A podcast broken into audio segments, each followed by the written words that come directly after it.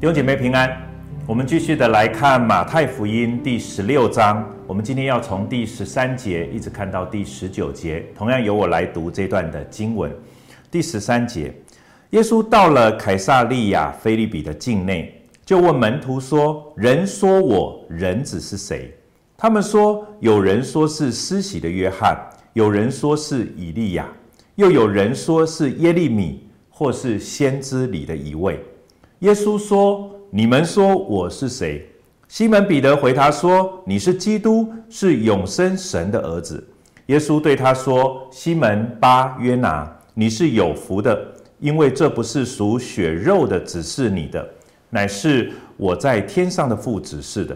我还告诉你，你是彼得，我要把我的教会建造在这磐石上，阴间的权柄不能胜过他。”我要把天国的钥匙给你，凡你在地上所捆绑的，在天上也要捆绑；凡你在地上所释放的，在天上也要释放。弟兄姐妹，我们今天就要从马太福音十六章的这一段经文来思想一个主题，这也是耶稣问他的门徒所说的一句话，主题是：你们说我是谁？当耶稣问门徒说：“你们说我是谁？”的时候，也透过这一段经文，让我们真实的从马太的角度，从耶稣的角度来认识到底耶稣是谁。开始，我先谈一个在我生命当中有一个例子哈。有一次，我带着我的孩子，我忘记到哪里去，可能是游乐场或者是动物园。我带着两个孩子，然后到了呃那边去，我们在那里游玩。那那天其实过了非常的快乐，因为其实我很少时间可以陪他们一起玩。在那个过程当中呢，因为其实是是风和日丽哈，所以那一天呢，他们就很想要呃，我买糖果给他们吃哈。然后呢，因为他们两个都是很喜欢吃糖的，我常常昵称他们蚂蚁哈，就是他们只要是甜的东西，他们就喜欢吃。那一天呢，因为整个我们心情都很好，所以我就决定了买了一包糖给他吃。可是在我我就发现那边能够卖的糖果都蛮大包的哈，其实已经超过他们两个人呃每一天应该要吃的量，所以我还是就想说，好吧，那我就买了，然后让他们可以在那里吃，然后呢就不要让他整包吃完就可以了。那过了一段时间，我就觉得差不多了哈，我觉得应该要告诉孩子，哎，你们你们吃这个。这个糖果呃差不多了哈，应该要停到这里哈。然后那一天，他们对我的态度从那个时候开始有一个极大的转变哈。那个转变是什么呢？呃，当他们决定呃说呃，爸爸可不可以买一包糖给我吃的时候，那个时候我说好啊。所以当我在结账的时候，我看见两个孩子哈笑脸迎人哈，甚至他们呃我买的糖果给他，他们打开放在嘴里的时候哈，然后我忘记是呃哪一个孩子就跟。跟我讲哈，我记得好像是姐姐姐就说哦，爸爸你对我最好了，你是世界上最好的爸爸哇，嘴巴真是甜，因为吃糖的关系。可是等到呢，我觉得他们差不多了哈，就不能够全部吃完，在那个时候呢，你应该要停下来了。当然在这当中有一个孩子就直接直接跟我说，爸爸你很坏，你是世界上最坏的爸爸。我不晓得到底我是那个世界上最好的爸爸，还是世界上最坏的爸爸。可是我要说的是，很多时候其实我们都以对我们自身来讲，我们对于那个人，甚至是我们的父亲、我们的朋友、我们的上司、我们的孩子，我们都是用我们自己的角度去体会他是谁。他他是最好的吗？或者是他现在他因着对我的一些伤害，我要说他现在是最坏。我要说，很多时候，其实我们对于我们所相信的、我们所认识的这位上帝，其实也是如此。就在那一天，耶稣到了凯撒利亚菲利比的境内，耶稣问了门徒一个问题：耶稣说，人说我，或者是人怎么称我？人所有的这一些的人，他们认为我是谁？然后这一些人呢，就直接回应耶稣。凯撒利亚的菲利比其实是一个很美丽的一个场所，它是在整个迦南的北部，哈，整个黑门山的山脚下。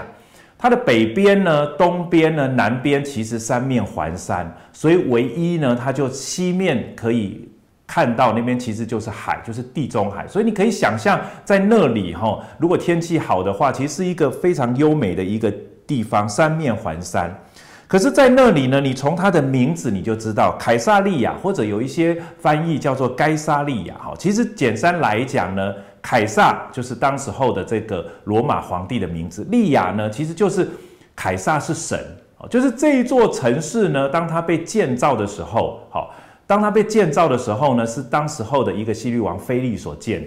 他简单来讲，他建造了这一座城，就是为了要迎合当时的这个凯撒王，啊，这所以就把这样子的一个城市命名为凯撒是神。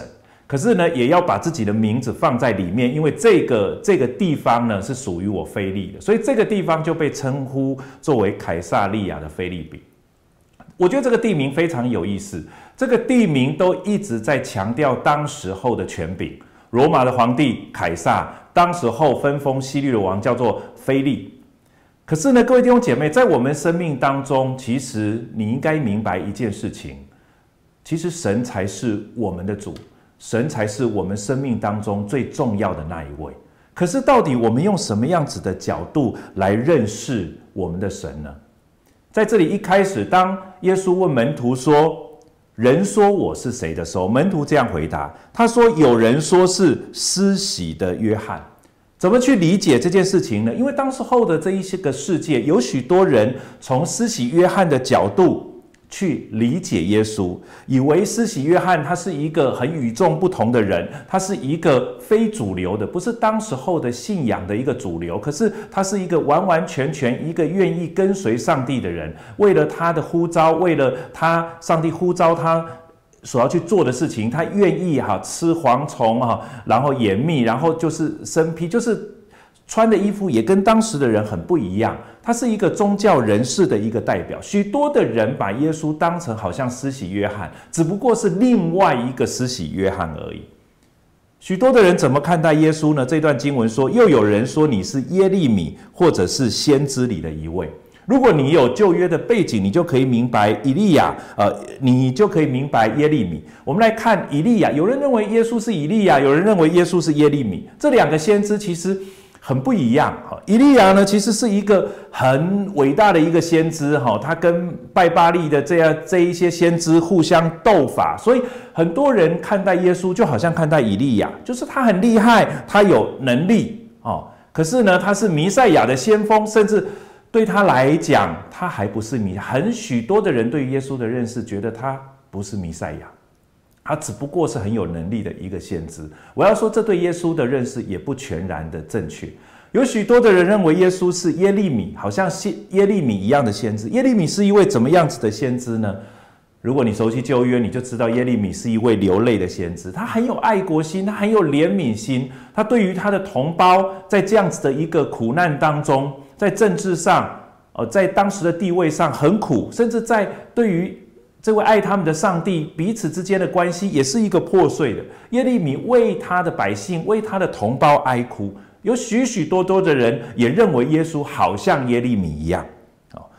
可是我要告诉各位弟兄姐妹，这一些对耶稣的认识，我要说他不全然的错误，可是他也不全然的正确。他只是从自己的角度去认识耶稣基督，或好像施洗的约翰，或好像耶利米。